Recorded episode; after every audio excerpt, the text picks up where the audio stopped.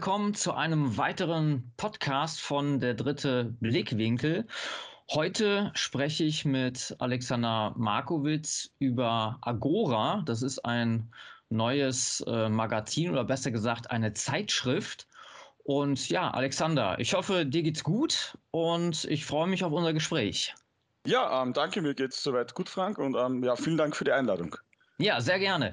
Du bist ja der leitende Redakteur des Magazins und äh, in der Vergangenheit gab es ja diverse rechte Theorieorgane, zum Beispiel die Aula, wir selbst, Gegenlicht von äh, vom Thule-Seminar gab es damals noch Metapo und Elemente äh, mhm. und die haben sich ja alle irgendwie nicht so durchgesetzt. Und da würde mich mal interessieren, was unterscheidet euch denn von diesen ja bereits eingestellten Zeitschriften? Ja, also du hast einige Zeitschriften erwähnt, die sind mir weitestgehend bekannt, also vor allem Gegenlicht und das dem der vorhergehende Hier und Jetzt habe ich immer sehr gerne gelesen. Beim Hier und Jetzt hat es da auch diesen, ja, sagen wir so, fast schon komischen Vorfall gegeben, dass da mal die Antifa die ähm, Abonnentenliste geleakt hat damals und veröffentlicht hat. Aha. Und du warst dabei? War. Ja, genau, ich war auch dabei. das haben sie dann sogar auf Twitter ähm, groß rausposaunt. Ja, habe ich kein Problem damit. Aber grundsätzlich hast du natürlich jetzt eben viele verschiedene Zeitschriften genannt. Und darunter waren jetzt zum Beispiel eben auch ähm, Magazine wie die Aula, die jetzt leider eben nach einigen Jahrzehnten eingestellt wurde, die ähm, zwar auch immer wieder theoretische Theorie, also Theorieartikel gebracht haben, aber die eben auch zum Teil eben sehr stark in Richtung Propaganda gegangen sind und Tagespolitik. Und was jetzt natürlich quasi Agora Europa von ähm, der Aula jetzt zum Beispiel unterscheidet, ist, dass wir wirklich eben ganz klar sagen, äh, wir sind eine Zeitschrift für äh, Philosophie und ähm, ja, Metapolitik quasi. Das heißt, äh, wir konzentrieren uns vor allem eben auch auf das Theoretische. Und darüber hinaus sind wir eben immer auf ein Thema fokussiert, damit wir das dann eben aus den verschiedensten Blickwinkeln ähm, beleuchten können. Und was natürlich, denke ich, ähm, zumindest eben auch von uns von einigen von den genannten äh, Magazinen unterscheidet, ist, dass wir natürlich eben auch die Debatte und den Austausch innerhalb dieser echten Rechten ähm, fördern wollen. Eben Begriff des eigentlich ursprünglich von Julius Evola definiert worden, Daniel Frieberg vom Actus Verlag hat ihn auch wieder aufgegriffen. Und wir wollen natürlich eben mit Agora Europa eben diese echte Rechte eben fördern. Man könnte auch sagen, eben gewissermaßen eben auch die neue Rechte, die eben hier mitspielt und jetzt zum Beispiel eben auch mit Alexander Dugin und Alain Benoit jetzt eben so zwei bekannteren Ma äh, Namen in dem Magazin vertreten ist, aber eben gleichzeitig natürlich eben auch die äh, Diskussion innerhalb der Rechten fördern will. Das heißt, wir haben eben hier so diesen klaren Anspruch, eben einerseits eine Theoriezeitschrift zu sein und andererseits ähm, den Austausch innerhalb der Rechten zu fördern. Ich denke, das ist zumindest eine Sache, die wird eben heute, zumindest unter den jetzt existierenden Zeitschriften, die es gibt, eben nicht mehr so deutlich ähm, gemacht, weil es gibt zwar eben viele Zeitschriften, das schon natürlich, die sich eben auch zum Teil mit Theorie und Philosophie beschäftigen, die aber dann eben auch zum Teil einen sehr starken Propagandateil dabei haben, wo man sich vor allem auch mehr mit Tagespolitik beschäftigt. Und uns geht es halt mit der Zeitschrift auch darum, quasi die großen Linien zu verfolgen. Das heißt eben natürlich die Metapolitik, aber eben auch vor allem eben natürlich große philosophische Fragen und das eben konzentriert, was man eben teilweise bei äh, anderen Zeitschriften nicht macht. Also kann man sagen, äh, dass das Aktivistische tritt im Hintergrund und ihr stellt eher die grundsätzlichen Themen zur Debatte. Absolut, weil es ist natürlich wichtig, dass man Aktivismus macht und betreibt. Würde ich gar nicht in Frage stellen. Und ich denke, es ist auch wichtig, dass man sich eben äh, mit theoretischen Fragen befasst und eben auch darauf konzentriert. Und nachdem es natürlich schon viele Zeitschriften gibt, die eben natürlich diesen aktivistischen Aspekt in den Vordergrund stellen, haben wir uns gedacht, dass es eben wieder mal an der Zeit ist, eben so eine größere Theoriezeitschrift zu machen. Und ja, du hast eben, wie gesagt, vorher viele Namen genannt, zum Beispiel eben auch die Wir selbst, die eben auch einen sehr starken nationalrevolutionären Anspruch gehabt hat, aber eben auch ähm, zum Beispiel die Zeitschriften des Thule-Seminars, die wiederum eben sich auch stark auf die konservative Revolution bezogen haben und auf die neue Rechte. Und wir wollen halt eben quasi ähm, diese Strömungen der echten Rechten natürlich eben auch in unserer Zeitschrift eben verbinden und eben vor allem zu einem theoretischen Austausch bringen. Mhm. Und was meinst du, warum haben sich diese Projekte nicht durchgesetzt? Liegt das vielleicht am, ähm, ja, ich sag mal, die, die Mainstream-Medien haben ja auch zu kämpfen in ihren, in ihren Auflagen. Also sprich, äh, vieles wird digitalisiert, läuft im Internet. Glaubst du auch, äh, dass das ein Punkt ist? Oder haben diese Magazine vielleicht irgendwie, weiß ich nicht, das Ziel, den Schwerpunkt aus den Augen verloren und sind deswegen irgendwie nicht mehr ja, so gut angekommen bei ihrer Leserschaft? Was denkst du? Ja, das ist eben, denke ich, eine sehr ja, große Frage. Die könnte man fast dann Beispiel für Beispiel ähm, durchgehen. Ich denke aber, dass eben viele von diesen Zeitschriften Gutes geleistet haben. Das würde ich gar nicht in Frage stellen. Ich denke nur, es ist auch teilweise so, dass wenn einfach ähm, innerhalb einer Zielgruppe kein großer Bedarf zum Beispiel an theoretischer Auseinandersetzung herrscht oder dass sich eben Dinge verlaufen, dass man dann eben quasi noch eine so gute Zeitschrift haben kann, aber dass wenn dann quasi nicht die Bereitschaft dazu da ist, das aufzunehmen, dass sich das dann natürlich verliert. Aber ich denke, gerade jetzt ähm, herrscht innerhalb der echten Rechten wirklich ein großer Bedarf eben auch an politischer Theorie, ähm, sich wirklich auch eben große Fragen durch den Kopf gehen zu lassen. Einfach, weil wir ja eben diese Ideologie des Globalismus immer bedrohlicher erleben, dass die eben immer extremer wird und wir haben eben natürlich auf der einen Seite einen Feind, der eben quasi theoretisch jetzt eben von seiner Warte aus natürlich gut aufgestellt ist und der jetzt eben versucht noch dazu nach der absoluten Macht zu greifen, wie man das ja eben an dem titelgebenden Thema des Great Resets, denke ich, sehr schön erkennen kann. Aber auf der gleichen Seite, denke ich, ist es auch sehr wichtig, dass wir eben darauf eine Antwort liefern, eine gut ausformulierte Antwort, damit wir dann wirklich einmal eine durchformulierte Alternative zu diesem ganzen Programm des Globalismus und des ähm, Neoliberalismus, Liberalismus 2.0 stellen können.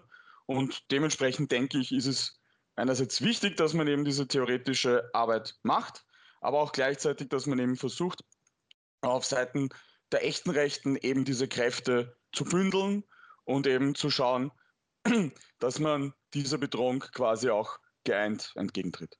Mhm. Und damit auch, wenn Aktivismus stattfindet, dass der auch auf einem vernünftigen und stabilen Fundament fußt. Das ist ja ebenfalls ähm, ja, ein wichtiges Thema, weil blinder Aktionismus, der führt ja meistens äh, zu nichts und die Leute werden verbrannt. Absolut, die Leute werden verbrannt, die Leute landen im schlimmsten Fall natürlich im Gefängnis oder es passiert Schlimmeres. Und dementsprechend denke ich, hat man dann natürlich auch eine gewisse Verantwortung, dass man schaut, dass man ein gutes theoretisches Gerüst aufstellt, damit dann wiederum auch natürlich die Aktivisten eben davon ausgehend agieren können. Mhm. Genau, weil wir erleben eben gerade, denke ich, in den letzten paar Jahren, dass eben dieser politische Aktivismus von Seiten der Rechten immer stärker wird. Und dementsprechend denke ich, ist es auch wichtig, dass man den eben dann eine gute Basis liefert, dass man ein gutes Gerüst aufbaut, weil letztlich eben Theorie ohne Praxis ist natürlich auch zu wenig, aber genauso ist quasi nur Praxis ohne Theorie eben auch nichts, was eben einen langanhaltenden Erfolg haben kann und wirklich dazu dann in der Lage wäre, eine Alternative ähm, zum Liberalismus und Globalismus aufzuzeigen. Ihr habt ja der, äh, von der Namensgebung habt ihr euch ja am antiken Griechenland äh, angelehnt. Agora. Äh, erzähl doch mal unseren Zuhörerinnen und Zuhörern, was bedeutet der Name Agora und ja, die Philosophie oder die Zielsetzung, die dahinter steht, die hast du ja eben schon mal grob umrissen. Genau, also die Agora im antiken Griechenland war eben der Ort, an dem die Volksversammlungen stattgefunden haben und man eben quasi das Volk zusammengebracht hat, um natürlich auch über politische Belange zu entscheiden. Und das, die Zeitschrift heißt Agora Europa, weil wir eben hier auch einen europäischen Anspruch haben, um quasi eben Menschen aus allen Ecken und Enden Europas eben auch hier zusammenzubringen um eben an einer Alternative zu diesem herrschenden System zu feilen, weil wie man natürlich sieht, wir haben eben zum Beispiel jetzt in Europa eben ganz konkret eine globalistische Institution, die Europäische Union, die eigentlich alles ist, nur eben nichts, was jetzt der europäischen Tradition entsprechen würde, sondern vielmehr versucht eben dieses ganze neoliberale Programm mit seinen Regenbogenfahnen und seinen Drag Queens quasi eben überall hinzubringen, uns das alles aufzuzwingen. Im Zuge des Great Reset eigentlich auch noch so quasi die letzten Überbleibsel ähm, dessen, was uns als Deutsche ausmacht oder als Franzosen, als Italiener eben zu beseitigen. Und dementsprechend ist es, denke ich, wichtig, dass man an die Wurzeln der europäischen Zivilisation wieder anknüpft. Und wenn man sich eben so ansieht, wie sich quasi die Philosophie der Indoeuropäer entwickelt hat, dann hat natürlich das antike Griechenland und dann in weiterer Folge natürlich eben auch quasi die hellenistische Kultur, aus der eben auch die europäische Zivilisation entstanden ist, hat da eben eine ganz entscheidende Rolle gespielt. Und ich denke, gerade wenn man sich eben mit wichtigen Denkern auch der griechischen Antike wie eben Platon oder Aristoteles beschäftigt, die natürlich auch sehr viel ähm, dazu getan haben, ein indoeuropäisches Verständnis ähm, von Reich, von Autorität, von Männlichkeit, von einer holistischen Gesellschaft, eine Gemeinschaft eben zu entwickeln, dann ist es, denke ich, in dieser wirklichen Krise, in der sich heute die europäische Zivilisation befindet, die sich ja vor allem darin ausdrückt, dass sich die Europäer quasi eben mit der Neuzeit beginnen, die eben auch selbst kolonisiert haben, eben selbst kolonisiert haben mit dem Materialismus, mit eben einem reinen ähm, ökonomistisch orientierten Händlerdenken, letztlich eben auch mit dem Kapitalismus und dann dem Liberalismus. Da denke ich, ist es eben quasi in diesem Krieg der Geister, der eben auch vor allem in Europa herrscht, wichtig, dass wir eben damit beginnen, uns wieder selbst zu entkolonisieren und zu sehen, ähm, wo liegen eigentlich die Wurzeln von unserer Zivilisation? Wo liegen die Wurzeln von dem, was dann eben nicht nur das antike Griechenland und eben Rom groß gemacht hat, sondern woran dann eben dann auch große deutsche Denker wie eben ein Meister Eckert oder ein Johannes Tauler angeknüpft haben. Wo sind eben diese Wurzeln unserer Zivilisation und quasi, was können wir eben darin finden, das eben auch als eine Art Gegenentwurf zu dieser heutigen Zeit dienen kann. Das bedeutet natürlich nicht, dass man das eins zu eins übernimmt, sondern dass man sich ansieht, quasi, was macht unser Wesen aus, damit wir natürlich unsere Identität als Europäer auch eben wieder dynamisch neu erfinden können, weil eben die Tradition ja auch nicht darin besteht, dass man eben die Asche weitergibt, sondern eben das Feuer weiterreicht. Und deswegen eben einerseits diese Bezugnahme auf das antike Griechenland, aber natürlich eben, wie gesagt, der Debattencharakter der Zeitschrift der legt natürlich nahe, dass man eben wieder so eine Versammlung gleichgesinnter Geister ins Leben ruft, um wirklich eine Alternative zum herrschenden Ungeist, der eben leider Europa erfasst hat, zu finden. Ja, finde ich gut, dass du das sagst, dass man äh, nicht versucht, irgendwas eins zu eins zu kopieren, sondern dass man das als eine Art Inspiration sieht, eine Art Metaphysik, als äh, Gegenpol zu dieser totalen, äh, ja, in der Materie verhafteten äh, diesem, diesem materiellen Denken halt eben. Ne? Diese, einmal dieses Atomisierte, dass man sich nicht mehr als Teil einer, einer Schicksalsgemeinschaft sieht und empfindet, sondern einfach nur als Ellbogenwesen, was äh, auf sich allein gestellt, von allen Wurzeln befreit, in Anführungsstrichen, äh, ob das dann wirklich eine Freiheit ist, sei mal dahingestellt. Absolut. Aber dass man das mal in, in, eine Relation setzt und was du sagst, auch äh, ja, die ähm, verwandten Geister zusammenrufen. da ist mir aufgefallen, äh, die Autorenvorstellung, die habt ihr ja ganz am Anfang gesetzt. Wenn man sich das anschaut, da fällt einem ja auf, dass ja die unterschiedlichsten weltanschaulichen Hintergründe vertreten sind. Ich nehme jetzt mal den Michael Dange, der hat ja einen eher liberalen oder libertären Ansatz recht materialistisch. Und auf der anderen Seite haben wir dann ein krasses Gegenbeispiel mit Alexander Dugin. Und da ist die Frage, du hast natürlich schon äh, gesagt, dass das dienen soll, um halt ähm, ja, ich denke mal, eine Art Quintessenz oder Leute zusammenzubringen. Hm, aber könnte das vielleicht äh, ein Hindernis sein, um eine einheitliche Struktur vielleicht, äh, dass die nicht zustande kommt? Mhm. Ja, na, also ich denke, es ist insofern jetzt kein Hindernis, weil es ja eben in einer Zeitschrift, die sich eben auch der Debatte widmet, natürlich auch darum geht, einmal überhaupt ähm, Positionen abzustecken, zu sehen, worum geht es eben auch quasi Menschen, die jetzt eben anders denken. Und da denke ich, ist es wichtig, dass man sich dann zum Beispiel eben auch in der Diskussion mit eben Strömungen des Transhumanismus befasst. Es ist natürlich ganz klar, dass wir eben natürlich auch eine Linie in der Zeitschrift haben, weil es uns eben darum geht, natürlich ähm, diese, dieser europäischen Tradition, der europäischen Zivilisation an sich wieder eine Zukunft zu geben. Aber umso wichtiger ist es natürlich, dass man sich eben auch mit Gegenpositionen auseinandersetzt. Und dementsprechend haben wir auch eben natürlich zum Teil gegensätzliche Positionen versammelt. Also ich denke nicht, dass das insgesamt ein Hindernis ist, weil man ja auch eben quasi mit dem Gegenüber ja wirklich auch reden muss. Und dementsprechend haben wir natürlich eben diese eigene Kategorie Ecclesia in der Zeitschrift, wo wir eben auch unterschiedliche Positionen eben quasi vorstellen wollen, um eben natürlich dann im Fazit dann selbst eben von Seiten der Redaktion quasi dann eine Synthese aus dem, was im Heft steht, zu bringen. Also ich denke, es ist wichtig, dass man eben solche Diskussionen führt, dass wir natürlich eben dann von Seiten der Redaktion quasi eine eigene Position vertreten. Das ist, denke ich, ganz klar, auch wenn man die Zeitschrift liest. Nichtsdestotrotz, aber wenn man natürlich versucht, eine Debatte zu führen, muss man natürlich eben auch mit Menschen reden, die quasi dann eben dazu andere Positionen vertreten. Ja. ja, ich denke mal, das ist ja eine Art äh, Erkenntnisgewinn, vielleicht dann auch auf beiden Seiten oder auf, auf drei oder vier Seiten.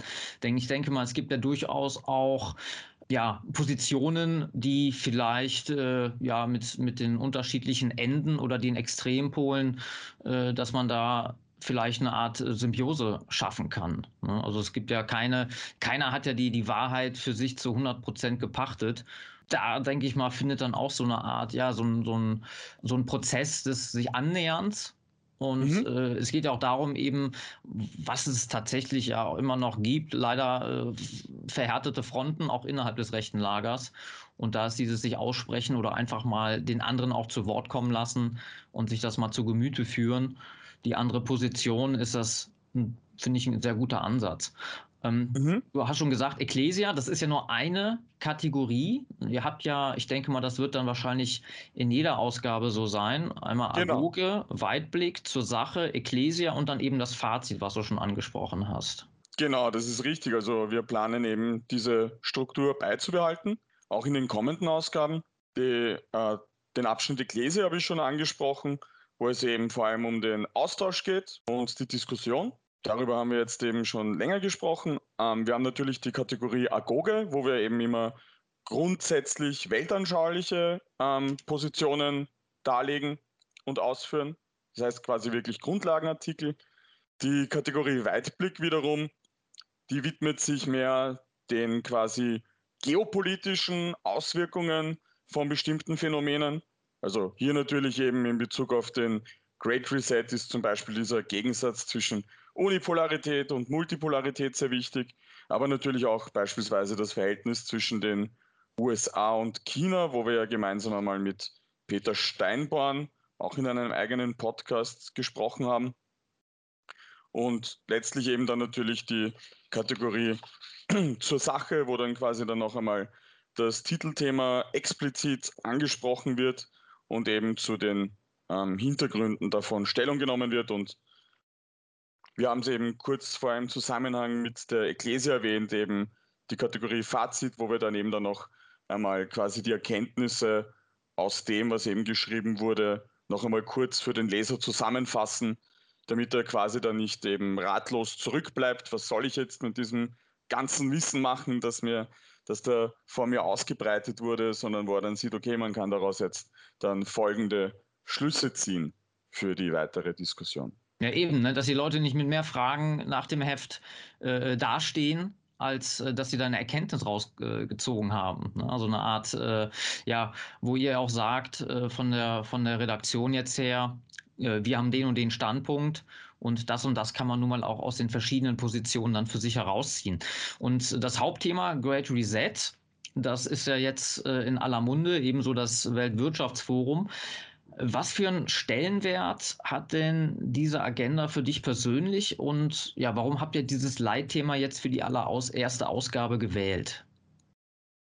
Ja, also ich denke, mit der Corona-Pandemie hat sich sehr viel ähm, verändert auf der Welt. Also wir haben es, glaube ich, alle im Privat- und Berufsleben, Berufsleben mitbekommen. Aber natürlich darüber hinausgehend hat man eben auch unterschiedliche Schlüsse auf der Welt eben aus dieser Pandemie gezogen. Und ich denke, die extremste Auswirkungen, Auswirkung hat es natürlich in den Staaten angenommen, die eben dem sogenannten politischen Westen angehören, also eben nicht nur den USA, sondern eben auch Europa. Und die Strippenzieher oder besser gesagt diejenigen, die das eben auch global äh, koordiniert haben, die findet man natürlich im Weltwirtschaftsforum vor. Und das ist nicht ähm, zufällig genau der Fall gewesen, dass eben dann auch ein Klaus Schwab zum Beispiel dann eben quasi ein Buch mit dem titelgebenden Thema eben herausgebracht hat, wo er dann natürlich eben für eine Transformation der Welt plädiert, eben hin zu einer quasi Eskalation des Globalismus, der eben noch offensiver wird, noch umwälzender, als es eben bisher schon gewesen ist. Und vor dem Hintergrund, denke ich, ist es natürlich wichtig, dass man eine Antwort darauf findet und eben interessanterweise gerade in den USA, wo natürlich gerade diese Kreise über sehr viel Macht verfügen, da hat man eben auch damit begonnen, quasi eine Antwort auf diesen Great Reset zu finden, nämlich das Great Awakening, das große Erwachen, das eben den Völkern eben quasi bewusst wird und wo sie aufzuwachen beginnen, eben im Angesicht dieses immer repressiver und immer brutal, brutaler vorgehenden Globalismus. Und dementsprechend denke ich, ist es genau dieser Great Reset, der unser Leben sehr stark bestimmt mittlerweile. Also ich glaube, gerade wenn man sich zum Beispiel ähm, die deutsche Politik ansieht oder auch die Politik in Österreich, da merkt man eben, dass natürlich hinter diesem vordergründigen Kampf gegen die Corona-Pandemie natürlich noch viel mehr steckt, dieser Drang eben quasi Digitalisierung und Transhumanismus eben noch weiter voranzubringen, aber eben natürlich eben auch die politische Opposition eben ja quasi immer unverfrorener auszuschalten. Und umso notwendiger finde ich es, dass man beginnt dazu Gegenpositionen zu formulieren, dass man gerade auch auf europäischer Ebene sieht, wie kann denn eigentlich dieses große Erwachen konkret für Europa aussehen? Was können wir eben diesen totalen Ökonomismus entgegensetzen, wie das dann eben auch zum Beispiel äh, Peter Steinborn sehr schön, ähm, wie ich finde, in seinem Artikel eben dazu analysiert. Und wo man sich eben auch die Frage stellen muss, ist eigentlich diese Globalisierung wirklich alternativlos, so wie es uns immer dargestellt wird, oder gibt es nicht eigentlich auch ähm, andere Mittel und Wege, die Welt zu gestalten? Muss das jetzt wirklich eben nur die westliche Zivilisation sein und das politische System des Liberalismus, mit dem man sein Leben gestalten kann? Oder gibt es eben nicht auch eine Alternative, die eben multipolar ist und wo es viele verschiedene Gesellschaftsentwürfe geben kann und wo vielleicht auch Europa ähm, wieder eine selbstbewusste, souveräne Position finden kann. Und ich denke, das macht uns dieser Great Reset ähm, heute stärker bewusst denn je einfach weil er uns zeigt, dass die Globalisierung nichts ist, mit dem man einen Frieden schließen kann, sondern dass diese Globalisierung jetzt insbesondere in Form des Great Reset ähm, wirklich unsere Existenz in Frage stellt, unsere Existenz als Volk, unsere Existenz im Sinne der europäischen Zivilisation. Und wenn wir das eben nicht nur bewahren wollen, sondern wenn wir uns eben auch eine Zukunft geben wollen, wenn wir ähm, quasi das, was eben Europa ausmacht, eben neu erfinden wollen angesichts dieser totalen Durchdringung durch den Materialismus und den Globalismus, dann denke ich, ist das eigentlich quasi so ein großer letzter Weckruf, den wir da bekommen und der eben durch die immer extremer werdende politische äh, Repression an uns ergeht.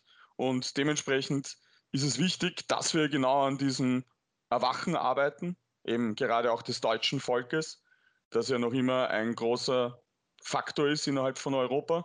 Und vor allem, dass wir eben auch uns wieder überhaupt der Tatsache bewusst werden, dass wir Deutsche sind, dass wir Europäer sind und dass wir eben nicht nur ähm, atomisierte Konsumnomaden sind innerhalb ähm, eines Gesellschaftssystems, das zum Beispiel auch gar keine Männer mehr will in Zukunft ja. und auch keine Frauen, sondern das eben mit seinem ähm, wahnsinnigen homosexuellen Kult eben eigentlich drauf und dran ist, überhaupt auch das zu zerstören, was uns als Menschen ausmacht. Und ja, dementsprechend denke ich, nimmt dieser Great Reset natürlich auch in meinem persönlichen Leben eine ganz große Rolle ein, schlicht und ergreifend, weil er mir auch eben umso stärker vor Augen führt, dass da etwas getan werden muss, damit sich diese herrschenden Zustände ändern und vor allem, dass wir eben als Volk und als Zivilisation noch eine Zukunft haben, weil dass das so ist, das ist eben nicht in Stein gemeißelt, also weder, dass wir eine Zukunft haben, noch, dass eben dieser Great Reset erfolgreich sein wird, weil, ähm, wie wir auch erlebt haben, kriselt und kracht es da an allen Ecken und Enden. Und ja, dementsprechend denke ich, ist es wichtig, dass wir eben innerhalb dieser Krise, die natürlich so wie jede Krise vor allem auch eine Weggabelung ist, eben eine Weggabelung entweder so weiterzumachen wie bisher oder quasi jetzt eben diese Bedrohung, diesen Warnruf eben zu hören, aufzunehmen, aufzuwachen und etwas dagegen zu tun. Und ich denke, dass diese wirklich riesige Krise, ähm, wie wahrscheinlich jetzt keine andere Entwicklung in den letzten Jahrzehnten zuvor, uns auch wirklich diese Möglichkeit gibt, eben hier dagegen etwas zu tun und eben auf eine Entkolonisierung des europäischen Geistes hin äh, hinzuarbeiten und vor allem auch selber wieder zu beginnen, eben souverän und selbstbestimmt zu denken. Und ich denke gerade, wenn man das tun will, ist es wichtig, dass man einmal nachsieht, in welcher Denktradition stehen wir, ähm, woher kommen überhaupt diese Probleme, mit denen wir uns heute konfrontiert sehen, was sind eigentlich die philosophischen Wurzeln quasi davon und wie und ähm, von welchen Punkten ausgehend kann man eben beginnen, wirklich ein Gegenprogramm dagegen zu formulieren. Ja. Ja, die Schwachstellen, die hatte ich ja schon mit Peter Steinborn in der Podcast-Folge die Deglobalisierung beginnt, denn man hat ja äh, gesehen, wenn in China Lieferketten zusammenbrechen, dann sieht es in Europa und auch speziell in Deutschland äh, ziemlich mau aus. Das heißt, die Frage ist, ob das dieses sogenannte auf Neudeutsch Outsourcing, also man lässt in den äh, günstigeren Ländern produzieren, importiert, veredelt das vielleicht noch ein bisschen, dass das anscheinend nicht so die beste Idee und die beste Strategie langfristig ist. Und Herr Schwab hat uns ja auch schon darauf vorbereitet. Die nächste Stufe von The Great Reset ist ja dann Cyberpolygon. Also es geht mhm. äh, da um die äh, Netzüberwachung, weil sich ja alles jetzt ins Internet verlagert hat. Die großen äh, Internetgiganten machen ja mega Umsätze und die mittelständischen Betriebe gehen äh, alle pleite. Und äh, da muss man uns natürlich auch wieder schützen und das ist dann das nächste Programm, also Cyberpolygon. Aber was du gesagt hattest vorhin, dass das eher ja diese westlichen Werte, klar, also in Anführungsstrichen, ne, die westliche Wertegesellschaft. Aber es ist ja so, dass Russland da ja bleibt da ja auch nicht außen vor. Ne? Also ich hatte eine Rede gehört vom Herrn Schwab, der sagte, nach, äh, nach Russland bestehen sehr gute Kontakte, auch über mhm. das Weltwirtschaftsforum. Und es ist ja auch so, wenn ich das richtig äh, mitbekommen habe, in Russland herrscht jetzt schon eine Impfpflicht offiziell, oder? Ja, also der Great Reset ist natürlich jetzt nichts, was sich jetzt ausschließlich auf die westliche Zivilisation beschränkt. Das ist klar. Und wenn wir eben vom Weltwirtschaftsforum sprechen, dann ist das eben nichts, was jetzt nur eine quasi regionale Beschränkung auf den Westen besitzt, sondern es ist natürlich eine universalistische Ideologie, ein universalistisches Programm, die Globalisierung. Und dementsprechend versucht man natürlich, das überall auf der Welt durchzusetzen. Und ja, absolut. Also ich bin da mit einer Kritik ähm, an dem, was teilweise in Russland passiert ist, stimme ich eben überein.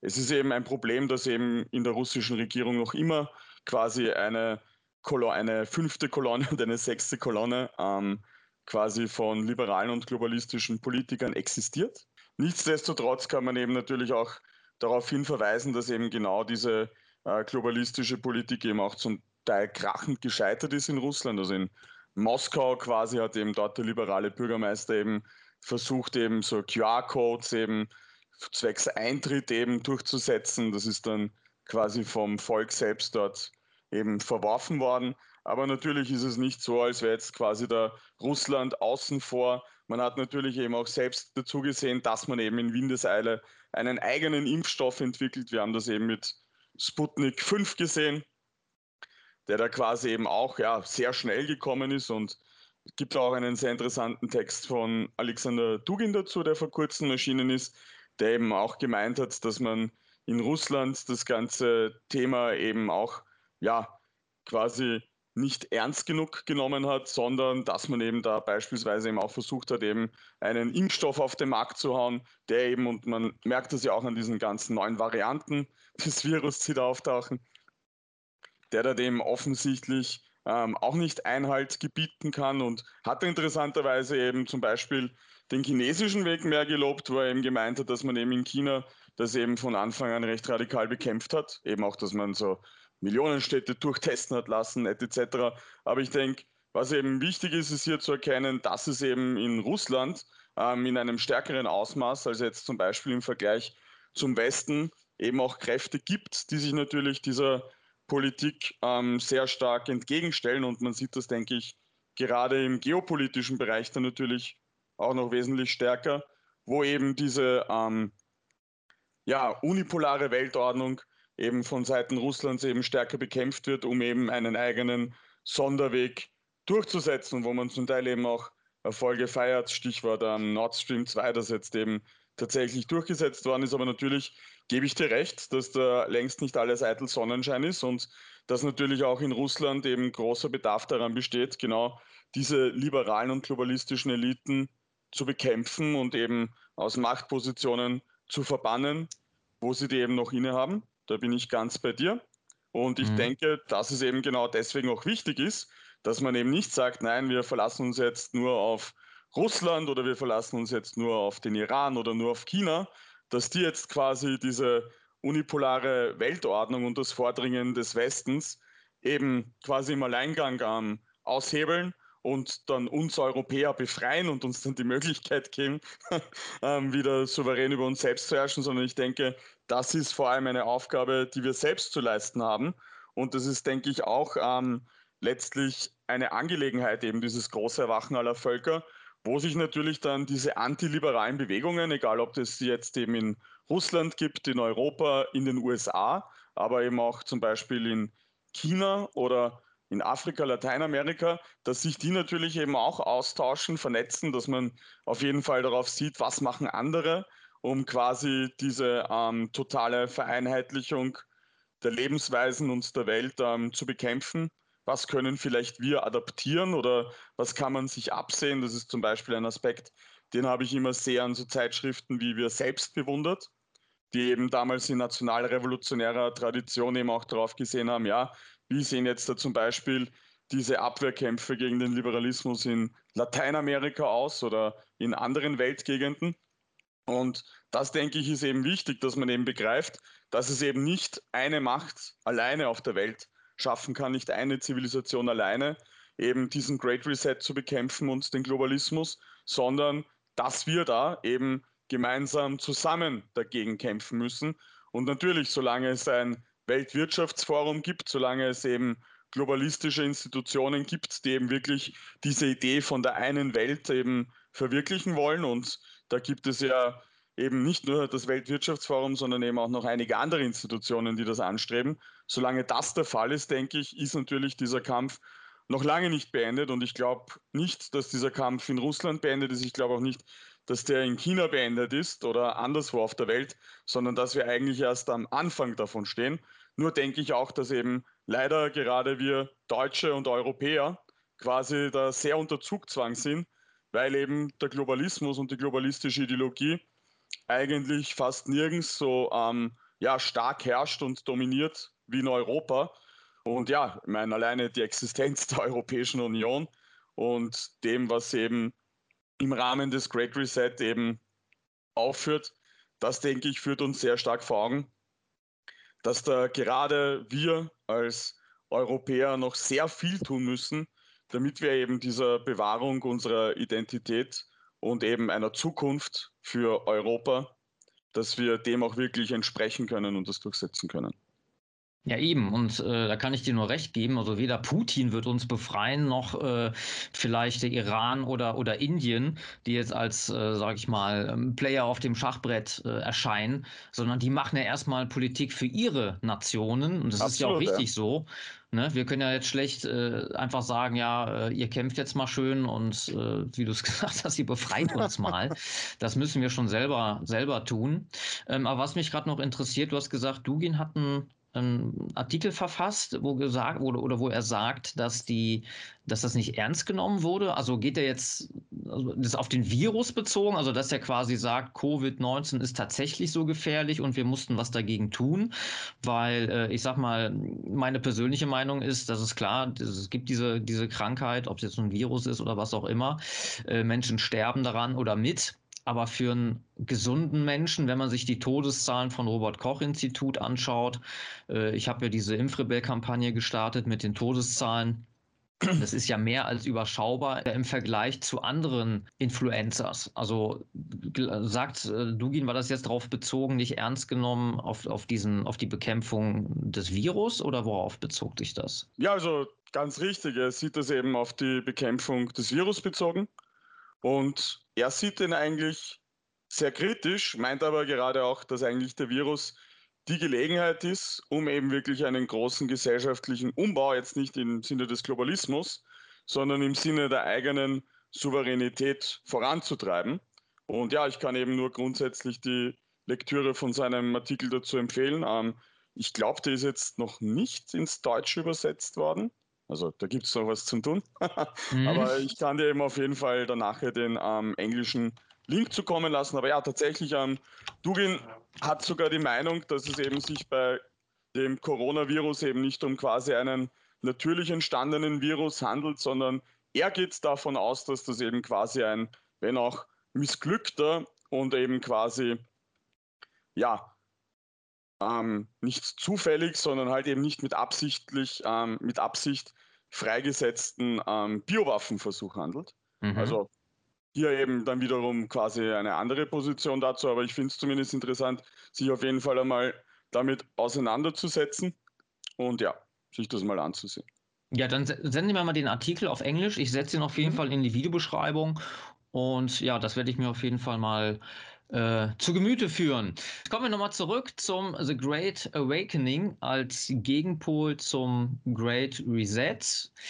Äh, Peter Steinborn hat ja den Artikel verfasst, eine neue politische Ökonomie und ja, was verbirgt sich dahinter? Du hast ja schon eben äh, angeschnitten, also weg von der Globalisierung wieder hin zu, ja, sagen wir mal, kleinteiliger Wirtschaft oder wie kann man sich das vorstellen? Eines der Hauptprobleme natürlich unserer Zivilisation ist, dass eben die Wirtschaft alle Bereiche des Lebens dominiert. Das heißt, wir haben mittlerweile im Rahmen der westlichen Globalisierung eigentlich keinen Lebensbereich, der nicht irgendwie danach bemessen wird, ob er eben wirtschaftlich einen Vorteil bringt, ob er zu mehr Wachstum führt oder nicht.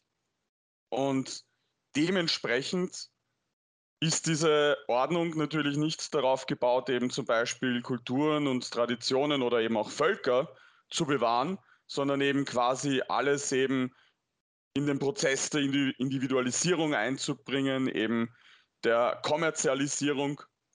Und das führt natürlich dazu, dass alles auf der Welt zu einem verhandelbaren und tauschbaren Wert gemacht wird, was natürlich in einem absoluten Widerspruch zu unserer europäischen Tradition steht, zu dem, was uns eben als Deutsche ausmacht und als Europäer. Also kann man sagen, Wirtschaftsstandorte statt äh, Kulturnation. Genau, also das ist eben so quasi das, was eben die herrschende Ideologie vertritt und was eben Peter Steinborn natürlich mit dieser Idee einer neuen politischen Ökonomie meint, ist, dass man eben äh, die Volkswirtschaft daraufhin ausrichtet, dass sie eine andere Ethik vertritt. Das heißt, dass wir eben nicht mehr mit dem Gedanken des Profits im Vordergrund wirtschaften, sondern mit dem Gedanken der Gemeinschaft im Vordergrund, mit dem Gedanken der Völker. Das heißt, dass eben nicht die Völker der Wirtschaft untergeordnet werden, sondern dass die Wirtschaft wieder auf ihre eigentliche Rolle reduziert wird, nämlich darauf eben den Völkern zu dienen, weil es ist uns eben nichts dabei, äh, es bringt uns nichts quasi, wenn eben die Völker eben auf dem Altar der Ökonomie geopfert werden, damit man eben nur umso höhere Wachstumszahlen hat und eben eine immer stärker vernetztere Welt mit ähm, normierten Konsumenten, sondern es muss natürlich darum gehen, dass wir uns selbst eine Zukunft geben. Und dabei greift er auf Aristoteles zurück, der eben davon ausgegangen ist, dass es eben in erster Linie Aufgabe der Wirtschaft ist, eben dem Menschen zu dienen und dass es eben bei einer Wirtschaft darum auch gehen muss, eben Bedürfnisse zu decken und dass es nicht die eigentliche Aufgabe der Wirtschaft ist, eben möglichst viel Geld anzuhäufen, was er eben als Krematistik kritisiert hat. Also Aristoteles hat kritisiert, dass eben es nicht die Aufgabe der Wirtschaft ist, eben möglichst hohe Profite und Reichtümer ähm, für einige wenige anzuhäufen, sondern dass es eben Aufgabe der Wirtschaft sein muss, der Gemeinschaft zu dienen, weil eben der Mensch in erster Linie ein Gemeinschaftswesen ist. Und wenn wir das natürlich jetzt eben auf Europa umlegen, du hast es eben auch vorher angesprochen mit der Auslagerung von Produktion in entfernte Weltgegenden, da muss es natürlich darum gehen, dass wir eine raumorientierte Volkswirtschaft aufstellen, eine Wirtschaft, die dann quasi eben Europa als Zivilisation dient, die eben vor allem die äh, Bedürfnisse der Völker berücksichtigt und nicht die Bedürfnisse von irgendwelchen wahnsinnigen Oligarchen, die quasi zum Urlaub in den Weltraum fliegen. um da ein berühmtes Beispiel von Jeff ähm, Bezos anzusprechen, der eben quasi natürlich eben auch in Europa das Erbringen von jeglichen Steuern weitestgehend meidet und das noch dazu leider erfolgreich mit Unterstützung der europäischen Politik. Und ja, dementsprechend ist es da eben wichtig, dass wir da für ein Umdenken sorgen, dass wir einerseits wieder sehen, okay, ähm, was sind eigentlich die Grenzen von Europa und wie kann man innerhalb dieser Grenzen quasi eine neue Ethik ins Leben rufen, aber eben auch eine Volkswirtschaft, die sich eben an den Bedürfnissen der Bevölker, äh, der Völker orientiert, die eben in genau diesem Raum leben. Und das ist, denke ich, halt wirklich ein wichtiger Gegenpunkt, weil es natürlich dann auch um eine Verortung von Politik geht, um eine Verortung, die eben nicht nur sagt, ja, das hier ist Europa, sondern die eben auch sagt, dieses Europa hat eben auch Grenzen und wir müssen schauen, dass wir innerhalb dieser Grenzen dafür sorgen können und Sorge tragen, dass eben die europäischen Völker eben auch quasi sich aus diesem Raumhaus, ähm, Raum heraus versorgen können.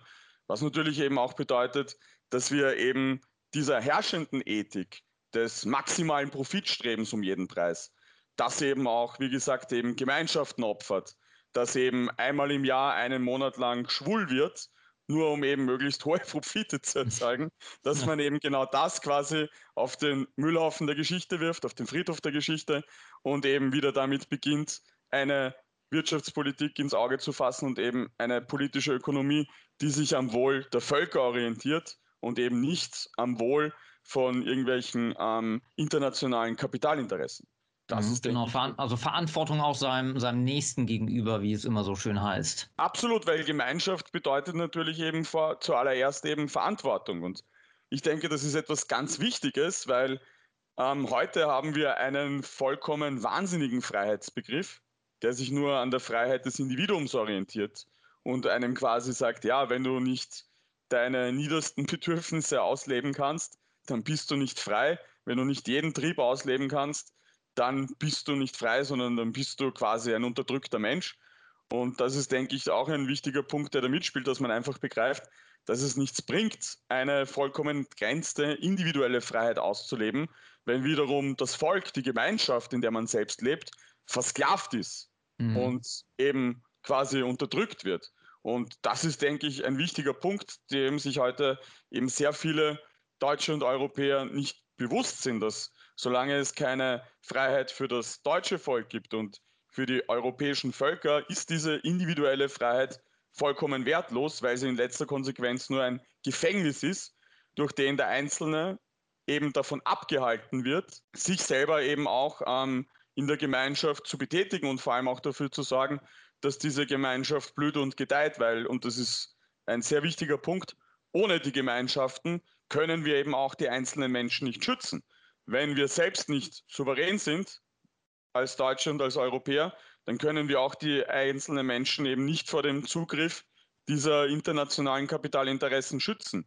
Dann können wir den Einzelnen nicht davor schützen, dass sein Kind in der Schule dazu gezwungen wird, irgendwie an einem vollkommen gestörten Sexualkundeunterricht teilzunehmen, wo er dann nachspielen muss, wie er sich in einer Schwulenbar verhält mhm. oder dass er dann eben von Drag Queens im Kindergarten besucht wird und ähnliches. Und ich denke, dass eben genau diese Freiheit der Gemeinschaft, die Freiheit des Volkes und letztlich eben die Freiheit Europas, dass das eben ganz wichtige Voraussetzungen dafür sind, dass wir uns eben behaupten können und uns eine Zukunft geben können.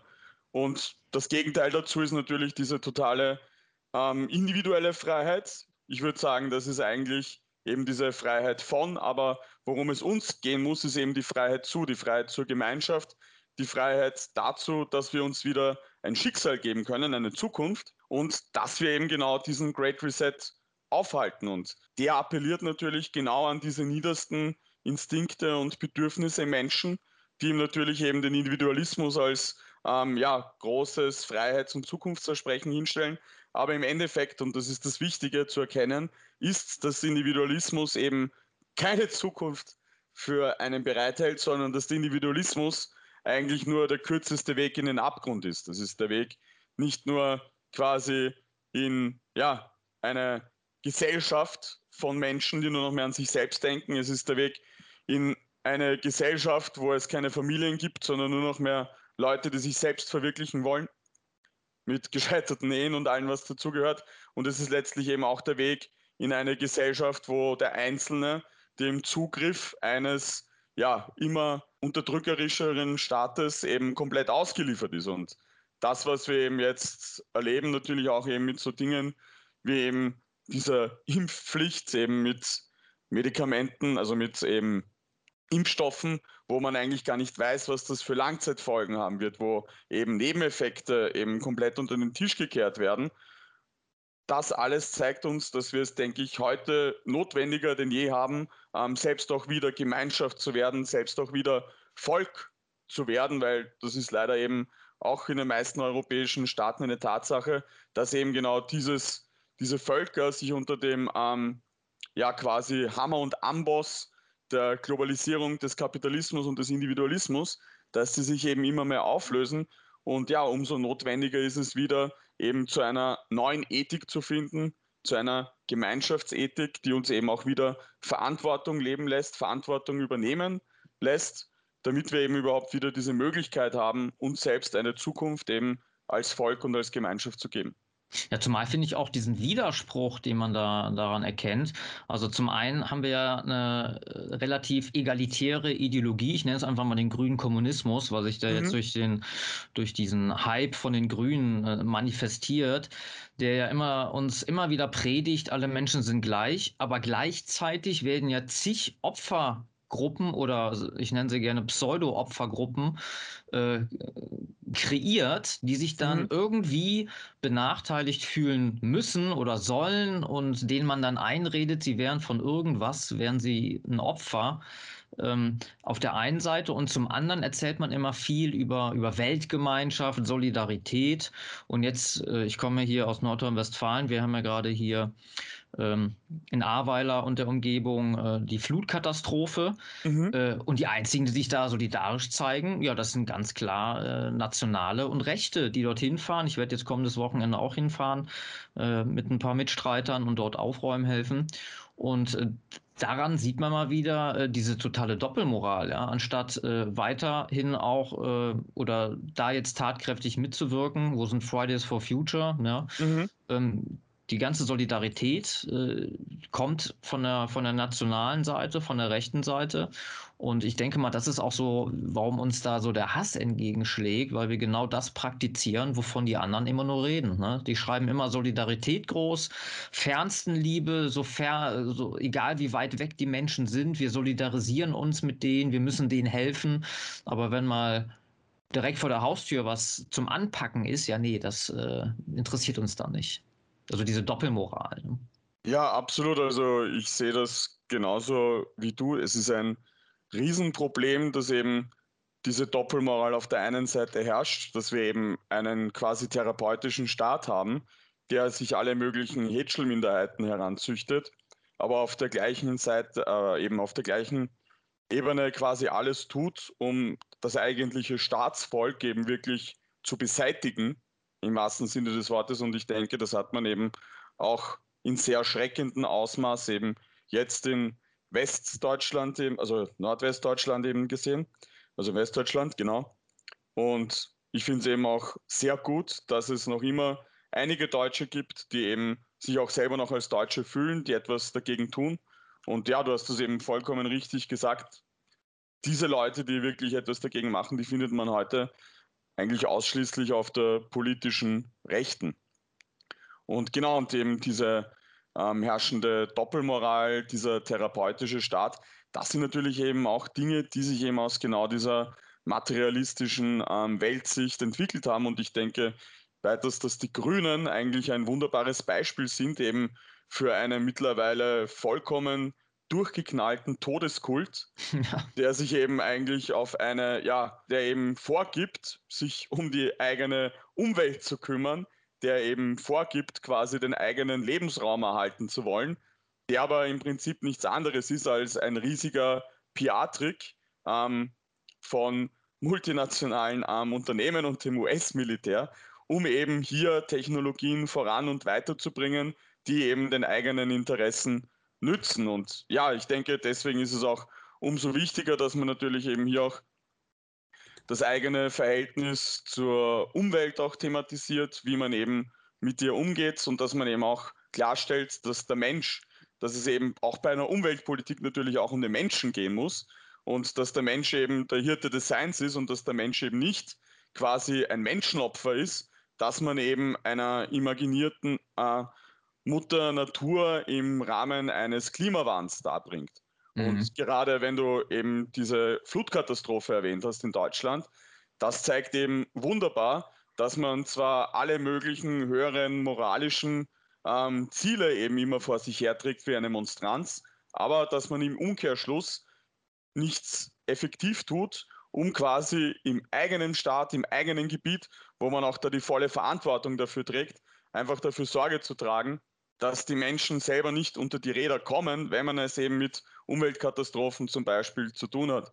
Und ich denke, die jetzige deutsche Regierung ist einfach nur ein ja, schlechtestmögliches Beispiel, was man da eben getan hat in den letzten Jahrzehnten, vor allem auch, dass man die Infrastruktur mittlerweile auch im Westen da ziemlich hat verkümmern lassen, aber gleichzeitig eben auch auf so wichtige Dinge wie die Fluthilfe quasi vergisst. Und ja, dementsprechend sehe ich es auch als sehr wichtig an, dass man sich natürlich gegen diese herrschende Doppelmoral wendet und eben einerseits, wo das möglich ist, sie anklagt und eben zerstört und wo natürlich eben ihre Verwüstungen zutage treten, dass man da hilft und dass man, wenn man schon quasi aus welchen Gründen auch immer jetzt dann selbst nicht anpacken kann, dass man zumindest die Leute unterstützt, die sich dafür einsetzen. Hm, genau, und ich hoffe nur, dass äh, die Betroffenen in den Gebieten sich auch noch lange daran erinnern werden, von welcher Seite da die Hilfe gekommen ist. Kommen wir nochmal zum Heft, zum, äh, zur Zeitschrift Agora. Äh, Konrad Winter ist ja ein Autor und der ist ja ein Befürworter des Transhumanismus. Mhm. Und äh, da frage ich mich, ist es denn überhaupt möglich, den Transhumanismus in Symbiose mit einer rechten Weltanschauung zu bringen? Und falls ja, wie könnte das funktionieren? Ja, also im Transhumanismus gibt es ja unterschiedliche Strömungen. Konrad Winter ist da eher ein gemäßigter Vertreter. Also es gibt dann ja auch eben Vertreter wie beispielsweise den Chef der technischen Entwicklung bei Google, Raymond Kurzweil, der eben wirklich von diesem Aufgehen des Menschen in der Maschine träumt. Und wir haben Philosophen wie eben Graham Harmon und auch zum Beispiel Donna Haraway, die eben ganz explizit fordern, dass eben der Mensch sich von seinem Menschsein verabschiedet und eben in der Materie endgültig aufgeht.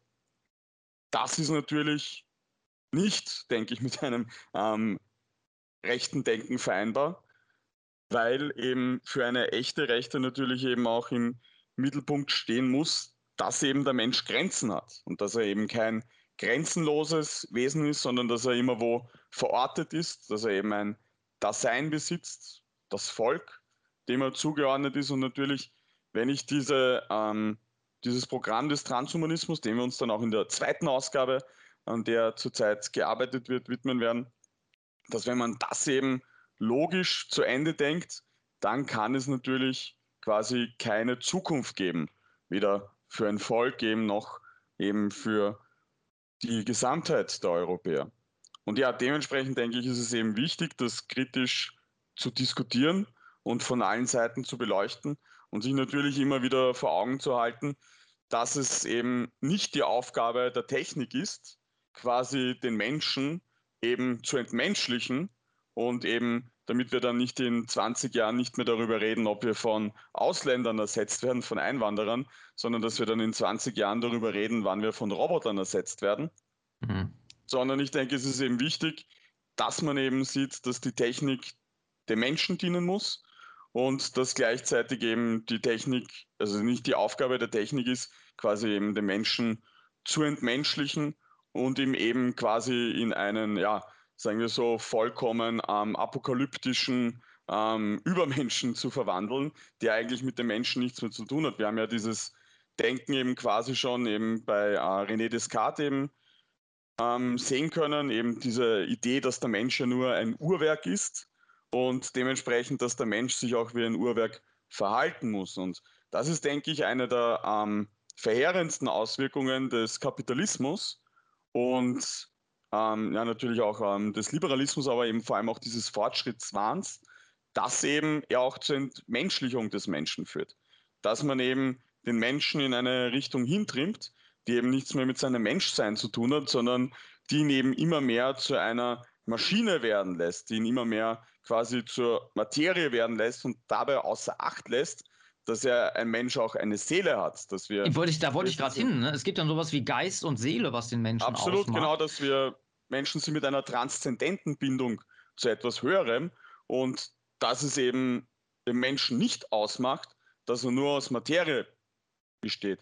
Und da können wir natürlich eben wieder sehr schön diesen Krieg der Geister erkennen, eben wie gesagt auf der einen Seite diese Richtung, die eben in die totale Materie strebt, quasi in das ähm, radikale Objekt, das eben den Menschen entmenschlichen will. Und auf der anderen Seite haben wir aber eben auch eine lange ähm, Tradition in der europäischen Geistesgeschichte, die den Menschen natürlich auch vor allem als geistiges Wesen begreift, als ein Wesen mit einer Seele. Und das dann ihm auch zum Beispiel den Menschen nach innen sehen lässt, in seine Seele, wie wir das bei Meister Eckert haben und bei Johannes Tauler, die dann eben hingegen quasi eben den Weg gehen zum radikalen Subjekt. Und ich denke, das kann man nicht nur in der Philosophie von Alexander Tugin sehen, sondern es ist eben von großer Wichtigkeit, dass wir eben auch wieder da, damit beginnen, uns um unsere Innerlichkeit zu kümmern, um unser Seelenheil und dass wir eben nicht zu Zombies werden im wahrsten Sinne des Wortes, die eben nur äußeren Reizen folgen und die sich eben nur darum kümmern, wie sie dieses materielle Ziel und dieses materielle Ziel erreichen können. Und das ist, denke ich, eben wirklich eine Frage, die berührt natürlich daneben auch das Verständnis dessen, was überhaupt das Menschsein an sich ausmacht. Und da ist es, denke ich, sehr wichtig, dass wir uns eben auch wieder darauf besinnen, dass wir als Menschen eben nicht nur aus Fleisch und Knochen bestehen und dass wir eben nicht nur materielle Bedürfnisse haben, sondern dass eigentlich noch viel wichtiger eben diese geistigen Bedürfnisse sind, unsere seelischen Bedürfnisse, die sich dann zum Beispiel eben auch im Streben eben nach Gemeinschaft ausdrücken, nach Geborgenheit, nach Halt, aber eben auch zum Beispiel danach, ähm, unser eigenes Wesen zu leben, unsere eigene Kultur auszugestalten und weiterzuentwickeln. Und ich denke, dass diese, dieser Prozess der Globalisierung und des Kapitalismus sich eben genau auf dieser Ebene besonders brutal eben bemerkbar machen, schlicht und ergreifend, weil sie uns eben diese Dimension der Transzendenz, des Geistigen, des Seelischen komplett entreißen und das dann sogar noch eben quasi mit einem Bannfluch belegen, dass das nicht nur etwas Gefährliches ist und etwas Wahnsinniges, sondern dass sie eben den Mensch dadurch, ja, im wahrsten Sinne des Wortes, entmenschlichen. Und dementsprechend denke ich, ist es auch so wichtig, dass man sich eben mit auch Denkern wie Martin Heidegger beschäftigt, aber eben auch allgemein eben beispielsweise eben der deutschen Mystik, die eben genau dieser Frage nachgegangen sind, eben dass der Mensch nicht nur aus seinen ähm, materiellen Gegebenheiten besteht, sondern dass er eben auch vor allem eine sehr starke geistige und seelische Dimension hat. Und es gibt ja dieses ähm, Bonmot, dass man eben im Kalten Krieg, wenn man zwischen dem Westen und dem Osten äh, unterschieden hat, dann hat man im Osten eine unglaubliche materielle Armut gehabt, aber dafür einen geistigen, seelischen Reichtum und dafür im Westen eben eine unglaubliche, äh, einen unglaublichen materiellen Reichtum, aber eine erschreckende seelische Armut. Und dieser Zustand des Westens hat sich eben zum Teil eben jetzt noch weiter ausgedehnt und ich denke, dass gerade dieser Widerstand, der eben auch zum Teil auf staatlicher Ebene in Polen und in Ungarn geleistet wird, dass sich eben der genau daraus speist, dass man eben nicht hier gleichgeschalten werden will, dass man eben sich nicht diese transzendente seelische und geistige Dimension des Menschseins nehmen lassen will. Und ich denke, das ist hier wirklich eine wichtige Verteidigungslinie und auch ein wichtiges äh, Gebiet, das man vielen Menschen erst wieder bewusst machen muss, dass eben unser geistiges Leben, unser seelisches Leben, unsere Kultur, unsere Beziehung zum Göttlichen, dass das alles Dinge sind, die uns als Menschen erst ausmachen, die vor allem auch unsere Ahnen ausgemacht haben. Und wenn wir uns davon lösen, dann lösen wir uns letztlich eben auch von unserem Volksein. Äh, auf jeden Fall. Und wir sehen ja auch diese Verfallserscheinungen, gerade in den westlichen Zivilisationen, obwohl der Osten ja auch mitzieht mittlerweile, sei es äh, Drogenkonsum bei Jugendlichen mhm. oder äh, dieses Propagieren von, also wir werden ist ja nicht nur, dass man gegen uns äh, hetzt, sondern man propagiert ja auch die totale Entartung. Du hast es schon angesprochen mit äh, ja, pädophilen äh, Anmaßungen im Schulunterricht oder auch schon in, in Kindergärten oder halt eben auch das Propagieren von Frauen, die sich natürlich ausleben müssen, die äh, nicht als, als Mutter sich verwirklichen sollen, sondern eben als steuerzahlende äh, Frau, die arbeiten geht. Die Menschen werden ja, mehr und mehr beziehungsunfähig. Also diese Wegwerfgesellschaft, das bezieht sich ja auch nicht nur noch auf materielle Dinge, sondern eben auch auf die menschlichen Dinge, dass man gar nicht mehr bereit ist, äh, ja, wie das bei einer Beziehung eben ist, Kompromisse einzugehen, an sich mhm. zu arbeiten, sondern einfach, ja, das, das hat gerade nicht funktioniert, also wechsle ich mal auch meinen Partner wie meine Unterwäsche. Und das sind ja auch alles diese Verfallserscheinungen, diese Atomisierung durch den Liberalismus. Ja, Alexander, wir kommen so langsam zum Ende. Wir haben jetzt schon fast eine Stunde. Ich würde sagen, ich äh, ja, bedanke mich erstmal ganz herzlich bei dir, dass wir über dieses neue Projekt sprechen konnten. Also ich habe es jetzt auch endlich am, äh, im Urlaub gelesen. Wir wollten ja eigentlich schon viel früher den, den Podcast aufnehmen. Dann kam mir aber dann noch Arbeit und äh, zwei Wochen Urlaub an der Ostsee dazwischen, was, was aber ganz gut war, weil in den zwei Wochen, ich hatte das, äh, die erste Ausgabe von der Agora nämlich noch gar nicht ganz durch und äh, ja, im Urlaub hatte ich nämlich auch die Zeit äh, bis zum Schluss zu lesen und ich kann es auf jeden Fall nur empfehlen. Ich werde jetzt zeitgleich zu diesem Podcast auch auch eine schriftliche Rezension auf der dritte Blickwinkel.com setzen. Ah, Setzt sich auch in die, in die Videobeschreibung. Könnt ihr euch dann da also auch durchlesen. Du natürlich auch, Alexander. Mhm. Und ja, ich würde sagen, die letzten Worte heute Abend gehören dir. Ja, also zunächst möchte ich mich natürlich sehr herzlich für die Möglichkeit bedanken, eben hier dieses Projekt auch gewissermaßen vorstellen zu dürfen.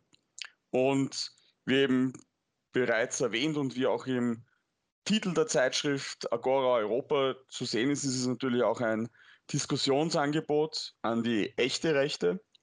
Und dementsprechend möchte ich natürlich alle herzlich dazu einladen, die eben sich genauso wie wir diesem Ziel verpflichtet sehen, eben Deutschland und Europa wieder eine Zukunft zu geben und die sich eben dieser Wichtigkeit bewusst sind, eben hier theoretische Arbeit zu leisten, dass die sich eben uns anschließen, ähm, sich an dieser Diskussion beteiligen, Das wäre mir natürlich ein großes Anliegen, denn letztlich, und das ist wichtig, können wir eben Gemeinschaft, können wir Volk eben auch nur dann wieder verwirklichen, wenn wir den Ganzen eben wieder geistige Grundlagen geben, die es uns möglich machen, eben gegen diesen Ansturm des Great Resets, gegen diesen Ansturm der Globalisierung zu bestehen. Und da ist es natürlich wichtig, dass wir uns eben auch auf einem geistigen, auf einer geistigen Ebene gegen diesen Prozess zur Wehr setzen, der den Great Reset eben darstellt und auf der gleichen und quasi im gleichen Atemzug dafür zu sorgen, dass es auch für das deutsche Volk, dass es auch für die europäischen Völker ein großes Erwachen geben wird, indem wir uns eben dann letztlich dazu befähigen, genau diese Globalisierung, diesen Liberalismus und den Materialismus eben abzuschütteln, die unsere Zivilisation ersticken. Dem will ich auch gar nichts mehr hinzufügen. Also, liebe Hörerinnen, liebe Hörer, Agora Europa The Great Reset erschien bei Metapol Verlag und Medien. Verweis und Bezugsquelle findet ihr in der Videobeschreibung. Musik